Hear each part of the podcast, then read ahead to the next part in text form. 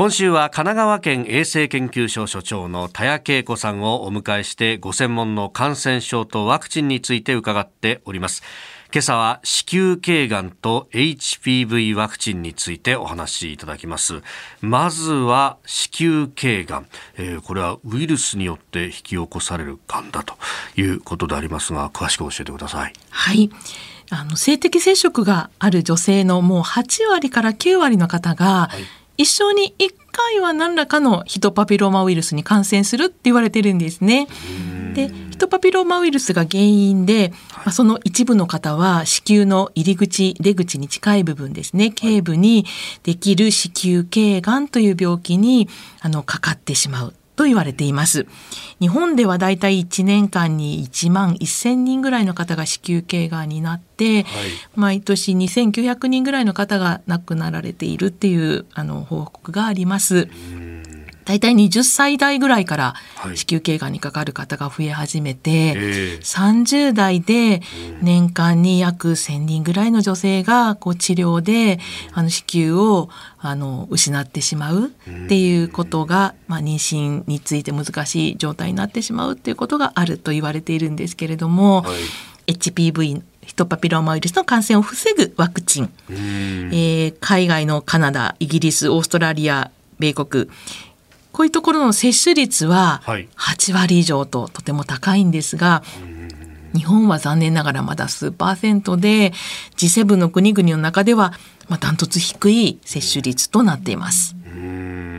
で、まあ、この HPV ね、えー、ワクチンについてというのは、まあ、そのワクチンを接種した時に接種した人たちが、まあ、副反応的に、えー、様々な症状を起こすんだということが、えー、メディアで、まあ、かなり大々的に報じられて、で、結果、積極的な干渉が、えー、一時中止になったと。で、それによって接種率が非常に低くなったということがありました。で、まあ、そんな歴史を踏まえながらこの4月からまたちょっと変わったというようなことがね、はい、出てきました。その通りです。あのヒトパピローマウイルスってすごく種類が多くって、はい、200種類以上あるって言われてるんですね。で最もたくさんの種類に対応することができる9か9種類の HPV ヒトパピローマウイルスの感染を防ぐワクチンが定期接種に導入されました。でまた今までは3回受けなければいけなかったんですけれども、はい、この9価のワクチンに限りましては、はい、15歳未満で始める場合、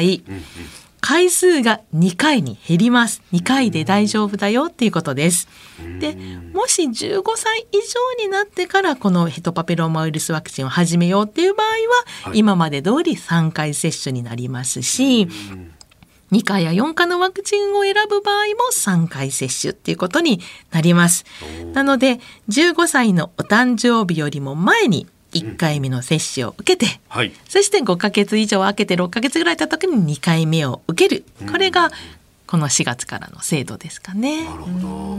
これ HPV ワクチン受けたかったんだけれども受けるタイミング逃しちゃったなっていうこう人に向けてのキャッチアップの接種というのはどうなってますか？はい。大事ですね。1997年4月2日から2006年4月1日生まれの女性の皆様は去年の4月から2025年3月までの期間であればの HPV ワクチンのキャッチアップ接種の対象となっていますので、はい、全額公費で受けられます。この場合は合計3回接種です。以前に受けた回数も含めて3回になります。はい、ああ、そっか。途中でやめちゃったっていうやめちゃった。1回目だけ打ってるよって人は、はい、そうですね。あと2回。はい。ことになります。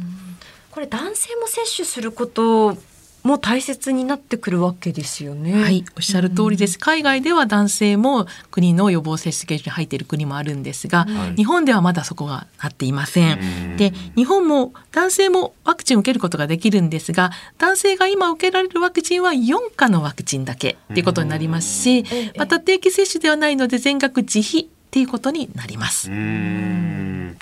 えー、神奈川県衛生研究所所長田谷恵子さんにお話を伺っております。先生明日もよろしくお願いします。よろしくお願いいたします。